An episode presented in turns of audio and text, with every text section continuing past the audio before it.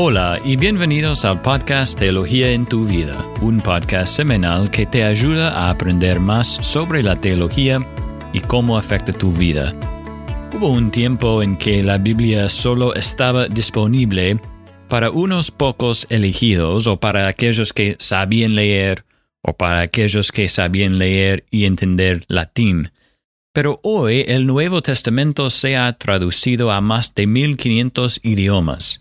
De hecho, hoy puedes descargar una aplicación y encontrar casi 20 versiones de la Biblia en español.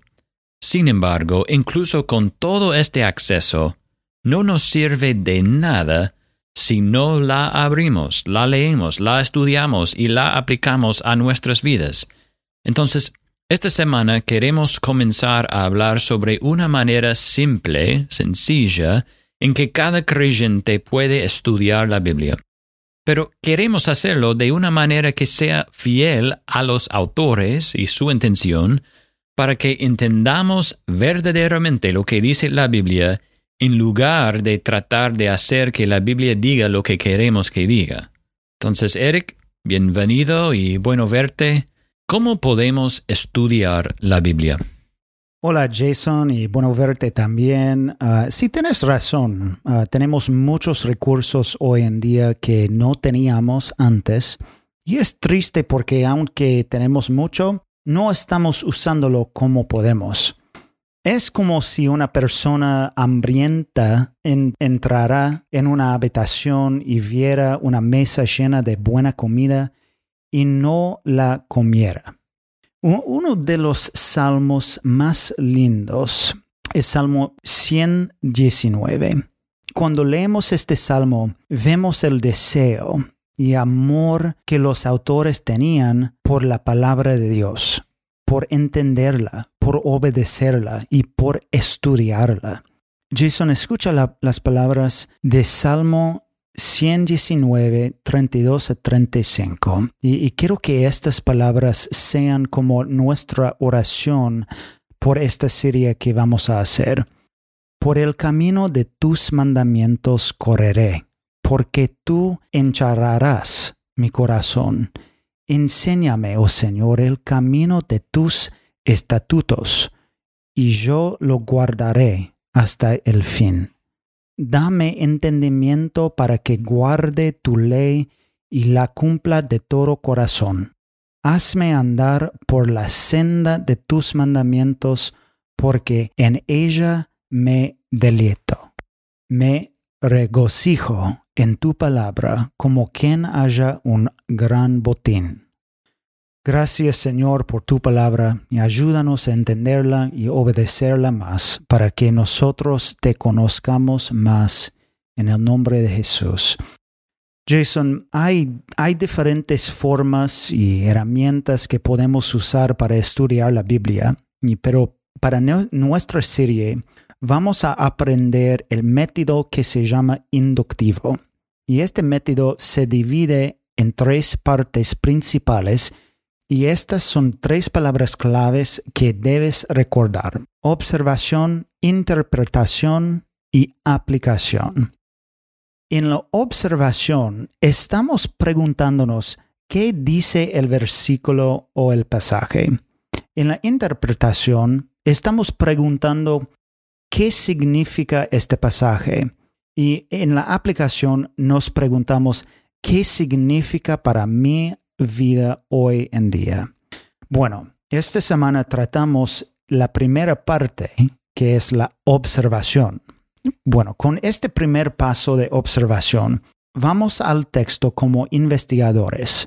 Eh, entonces, para ayudarnos con este paso, tenemos que tener en cuenta algunas preguntas. Por ejemplo, primero es ¿quién? ¿Quién habla o realiza la acción?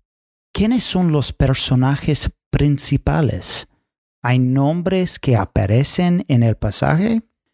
También cuando se menciona alguna hora del día o hay algo en el pasaje que indique una hora. ¿Es de noche o del día? También qué. ¿Qué dice o hace la gente? ¿Qué está ocurriendo? ¿Está Jesús sanando a la gente o los discípulos están pescando, por ejemplo? ¿Cuál es la acción principal? Es la pregunta, ¿sí? También queremos preguntar dónde. ¿Se menciona algún lugar o ciudad? ¿Vemos a los israelitas en el desierto o a Jesús en el lago con sus discípulos? Bueno, también algo más que pueden observar es si hay listas o palabras repetidas. Y estas nos ayudan mucho. Bueno, Jason, ¿quieres ayudarme un poco? Vamos a poner en práctica lo que aprendimos.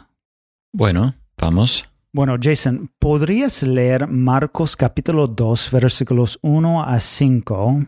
Y, y si aquellos que están escuchando tienen una Biblia, ábranlas. Bueno, dice Marcos capítulo 2 versículos 1 a 5. Cuando Jesús entró de nuevo en Capernaum, varios días después se oyó que estaba en casa, y se reunieron muchos, tanto que ya no había lugar ni aún a la puerta, y él les explicaba la palabra. Entonces vinieron y le trajeron un paralítico llevado entre cuatro hombres y como no pudieron acercarse a Jesús a, causa de la multitud, levantaron el techo encima de donde él estaba, y cuando habían hecho una abertura, bajaron la camilla en que estaba acostado el paralítico. Viendo Jesús la fe de ellos, dijo al paralítico, Hijo, tus pecados te son perdonados. Bueno, gracias. Y, después de leer el pasaje, quiero que observemos algunas cosas del pasaje. Primero, Jason, ¿quiénes son las diferentes personas que vemos en el pasaje? Bueno, a ver, eh, Jesús eh, dice que se reunieron muchos, el paralítico eh, y los cuatro hombres, ¿no? Sí, exactamente.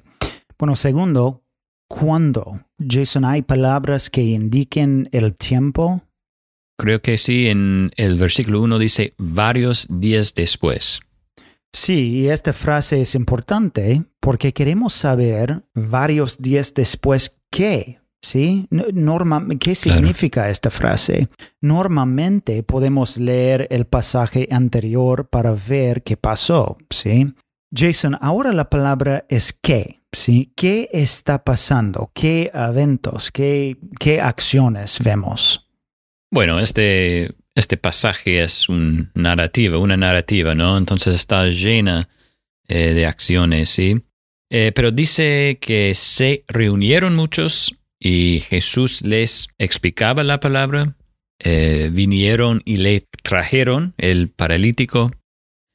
también estos hombres levantaron el techo y bajaron la camilla y dice que Jesús está sanando y perdonando. Sí, exactamente. ¿Dónde está pasando? ¿Vemos palabras que, que señalan lugares también?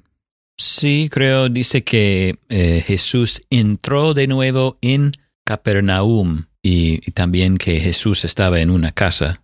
Sí, sí, exactamente. Bueno, ¿algo más? No, creo que no. Bueno, gracias Jason. En, cinco minutos hemos aprendido mucho sobre un pasaje. De hecho, cinco versículos, ¿sí? Y este es solo el primer paso. Y la semana que viene vamos a aprender el segundo paso que se llama interpretación.